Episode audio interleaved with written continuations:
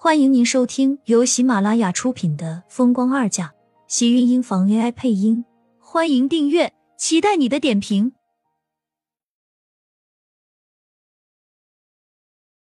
第三百一十一集，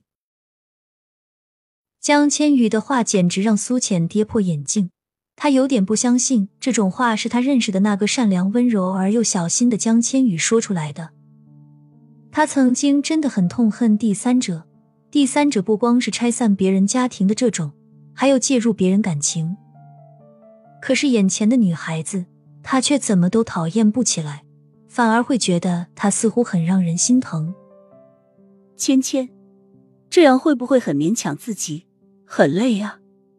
苏浅一开口，却发现江千羽眼中瞬间变得红润起来，诗意渐渐溢满整个眼眶，发红发胀，像是一只受了伤的小兔子。让人一眼就跟着揪紧了心，跟着他眼中滑下的眼泪，感觉到了心痛。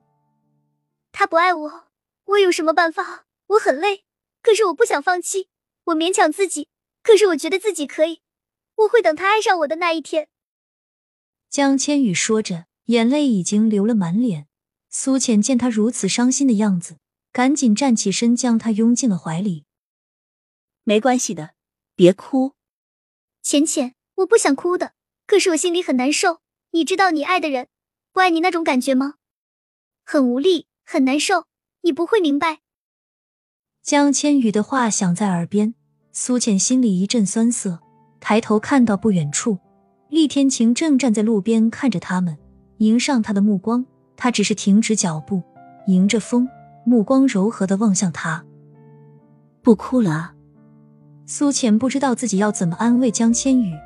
只是觉得他的伤心，自己仿佛被他感染，也会莫名的因为他的哭泣而难过。别安慰我，让我哭一会儿，哭过了我就好了。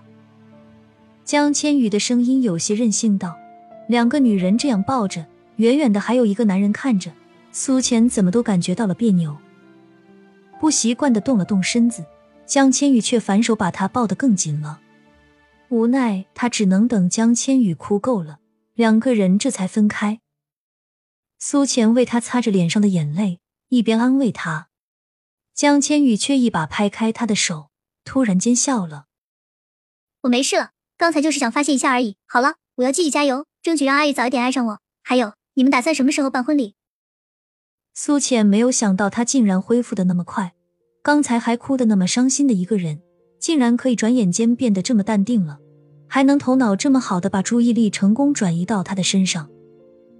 苏浅不由得红了脸，抬头看向不远处缓缓向他们走来的身影，抿了抿唇，小声道：“我我不急，你不急，天晴还不急吗？他都等了你多少年了？要知道这个世上好男人可不多了，遇到了就要赶紧抓紧，晚了就要让他跑掉了。万一被别的女人抢了去，那你多亏啊！”厉天晴越走越近，江千羽的声音也跟着越来越清晰。苏浅赶紧拉了拉他的袖子，有那么瞬间，他真想捂住他的嘴。刚才还伤心的跟个什么的女人，现在就在这里祸害起别人来了。厉天晴已经走到跟前，苏浅憋着一张通红的脸，张了张嘴：“我是不是应该谢谢小姨的夸奖？这个世上为数不多的好男人，幸好我还算一个。”江千羽刚才还活蹦乱跳的样子。在瞬间变得僵硬，一句话更是卡在了喉咙里。每每听到厉天晴这么叫自己，江千羽就会起一身的鸡皮疙瘩，勾了勾唇，扯了扯嘴角。客气了，一家人吗？自家人当然是看着自家人好。你什么时候回来的？怎么没听佣人说一声？你是来找浅浅的吧？对了，我也在这里待了不短的时间了，我先走了。下次你有空可以请我吃饭。苏浅还真不知道，原来江千羽跟厉天晴还有这么说话的时候。看着他一副夹着尾巴逃走的样子，苏浅忍不住嘴角勾起一抹笑。你平时是不是太严肃了？连自己的小姨都怕你怕成这个样子，一看到你来，人立马就跑了。不做亏心事，他干什么要跑？倒是你，刚才怎么脸红了？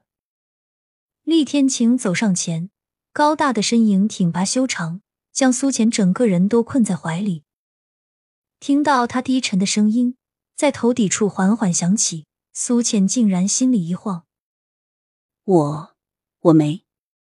腰间突然多了一只大手，将他一把用力揽进怀里，力气霸道而强悍，不允许他有一丝的躲闪和逃避。话音还未落，头顶的男人突然低下头，气息将他整个人都强烈的包裹住。苏浅身影不稳，整个人下意识的往身后退去。厉天晴顺势逼近他的身子，跟着他一起生生撞在了身后的树干上。